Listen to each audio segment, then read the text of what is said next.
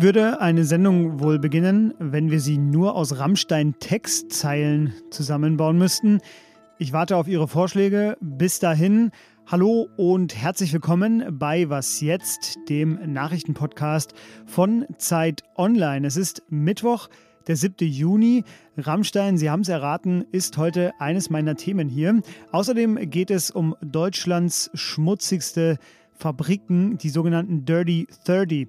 Ich bin Fabian Schiller, das haben Sie vielleicht schon geahnt und jetzt kommen erstmal die Nachrichten. Ich bin Matthias Peer. Guten Morgen. Bei einer Dringlichkeitssitzung des UN-Sicherheitsrats haben sich die Ukraine und Russland gegenseitig für die Zerstörung des Kachowka-Staudamms verantwortlich gemacht. Die Ukraine bezeichnete den Vorfall als ökologischen und technologischen Terrorismus. Russlands Vertreter sprach von einer vorsätzlichen Sabotage durch die Regierung in Kiew.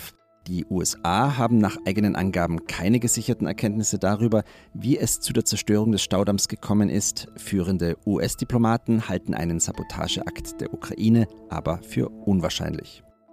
Bis zur nächsten Präsidentenwahl in den USA sind es nur noch etwas mehr als 500 Tage und so langsam füllt sich das Bewerberfeld. Dass Ex-Präsident Donald Trump gegen Amtsinhaber Joe Biden antreten will, ist ja schon länger bekannt. Nun hat auch sein früherer Berater Chris Christie mitgeteilt, dass er für die Republikaner ins Rennen gehen will. In seiner Rede warf Christie, der früher Gouverneur in New Jersey war, Trump eine spaltende Politik vor.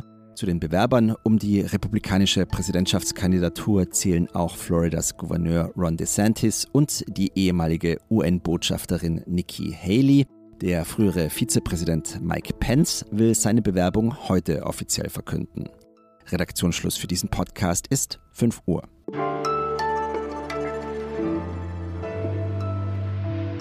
Wer mal Rammstein gehört hat, so wie ich, oder auf einem Rammstein-Konzert gewesen ist, so wie ich, für den sind es gerade komplizierte Tage. Seit nämlich die Iren Shelby L. von einer fragwürdigen Praxis rund um Rammstein-Konzerte berichtet hat, stellen sich einige viele Fragen.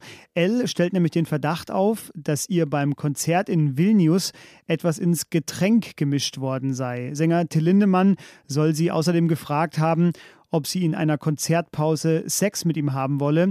Sie habe abgelehnt, Lindemann soll aber aggressiv reagiert haben. Elle sagt aber, er habe sie nicht angefasst. In sozialen Medien postete sie zudem Fotos, auf denen Hämatome an mehreren Stellen ihres Körpers zu sehen sind, die von diesem Abend stammen sollen. Woher sie diese hatte, das wusste sie aber nicht. Jetzt gab es dazu noch Recherchen weiterer Medien, zum Beispiel von der Süddeutschen Zeitung.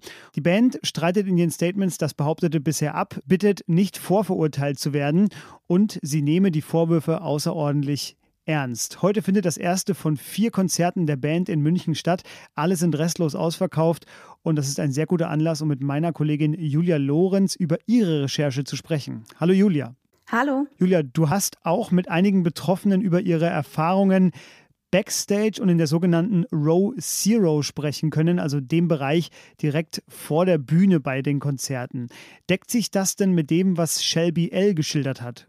Was sich auf jeden Fall deckt, ist, dass auch unsere Quellen von so einer Art ja, systematischen Rekrutierung von Fans sprechen. Es sei wohl so, dass Till Lindemann vor und nach den Konzerten von Rammstein Frauen zugeführt werden würden, mit denen er dann feiern oder Sex haben kann.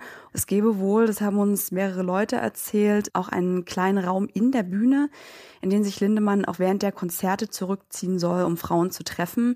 In diesem Raum soll eben auch Shelby L gewesen sein und auch eine unserer Quellen. Diese Rekrutierung laufe dann wohl so ab, wurde uns berichtet, dass eine Vermittlungsperson meist eine Frau namens Alina M., äh, Frauen bei Instagram anschreiben oder vor Ort bei Konzerten ansprechen und fragen würde, ob sie mit in diese Row Zero kommen wollen. Äh, und von dort soll es dann weitergehen zu so exklusiven naja, Partys, äh, bei denen dann Lindemann zugegen sein soll, der Rest der Band aber nicht. Und da gehe es dann irgendwann auch um Sex.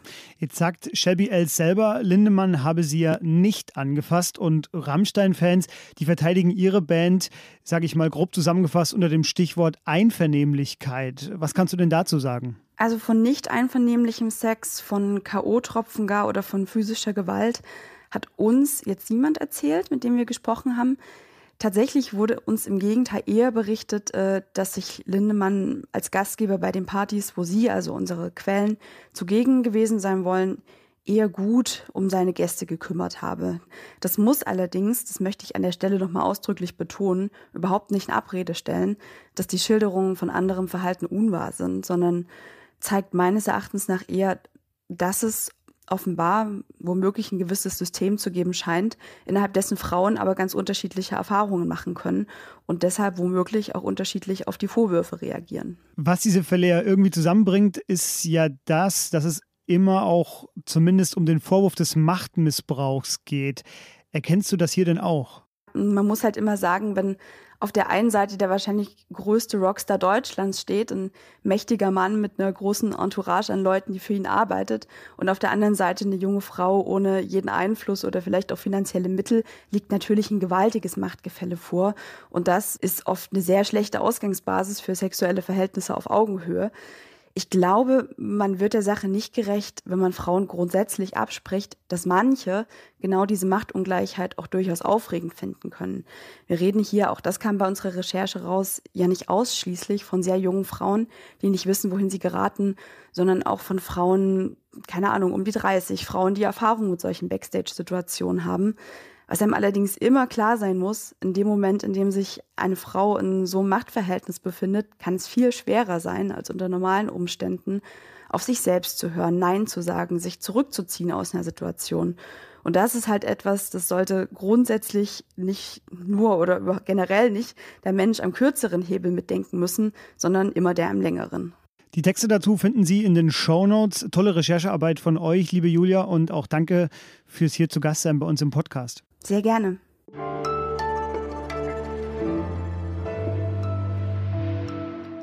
Und sonst so? Traurig. Betrübt. Und ja, auch ein bisschen enttäuscht.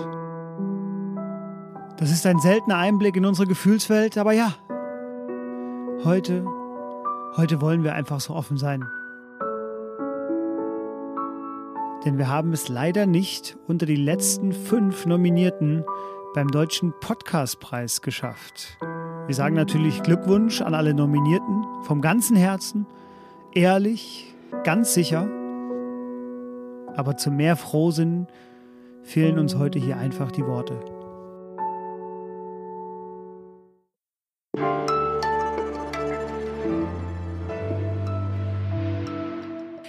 Das Stahlwerk von ThyssenKrupp ist, wenn man gerade in Duisburg sich aufhält, eigentlich kaum zu übersehen. Es ist eines der größten weltweit und zusammen mit den Heizkraftwerken und den Kokereien dort ist es für 16 Millionen Tonnen CO2 im Jahr verantwortlich. Das ist der hart erarbeitete erste Rang auf der Rangliste der 30 klimaschädlichsten Fabriken in Deutschland. Die hat die Umweltschutzorganisation WWF erstellt und mein Kollege Christian End hat sie gesichtet und aufbereitet. Hallo Christian. Hi Fabian. Christian, 8% aller CO2-Emissionen Deutschlands kommen allein von diesen 30 Fabriken. Jetzt sind die Prozesse dort natürlich auch einfach extrem energieaufwendig.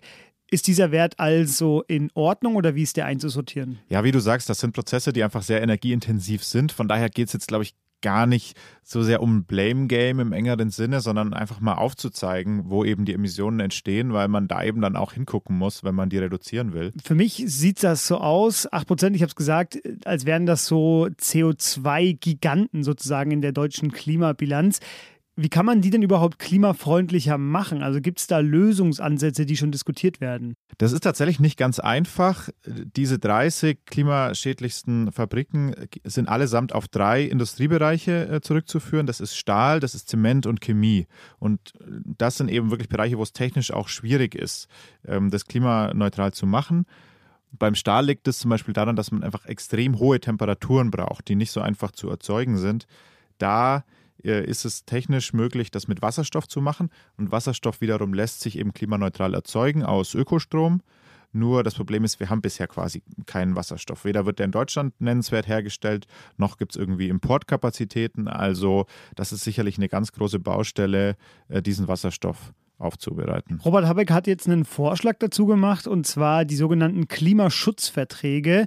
Und zwar sollen da die Firmen die Mehrkosten, die durch CO2-Vermeidung entstehen, vom Bund ersetzt bekommen. Ist das ein sinnvoller Vorschlag aus deiner Sicht? Momentan ist es halt so, dass sowas wie Wasserstoff noch viel teurer ist als die, zum Beispiel die Kohle, mit der das momentan gemacht wird.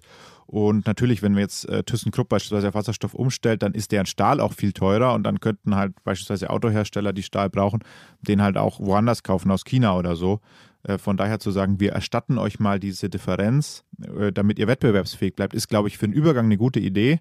Man muss natürlich gucken, dass man langfristig die Preise dann zum Beispiel für Wasserstoff eben auch runterkriegt, weil wir nicht jetzt für immer die Stahlindustrie staatlich subventionieren wollen. Aber ich glaube, für den Übergang ist das ein interessanter Ansatz. Die ganze Rangliste und noch mehr Kontext zu dieser finden Sie als Link in den Shownotes. Christian, vielen Dank, dass du hier bei mir warst. Ja, danke für die Einladung, Fabian. Bis bald. Und das war was jetzt an diesem äh, Mittwochmorgen. Später wie immer unser Update und auch diesen Hinweis platzieren wir hier immer. Was jetzt at zeit.de, diese Mailadresse die kennen Sie vielleicht schon, aber nutzen Sie sie auch, schreiben Sie uns für Fragen oder Kritik zu unserer Sendung.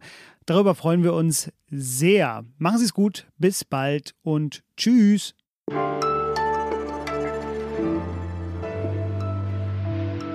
Selber auch Rammstein gehört? Nee, konnte ich nie viel mit anfangen. Okay, also hält sich die Enttäuschung in Grenzen gerade. Ja, ja, genau. Also ja. Äh, kein, es, ist, es wird kein enttäuschtes Fanherz gebrochen.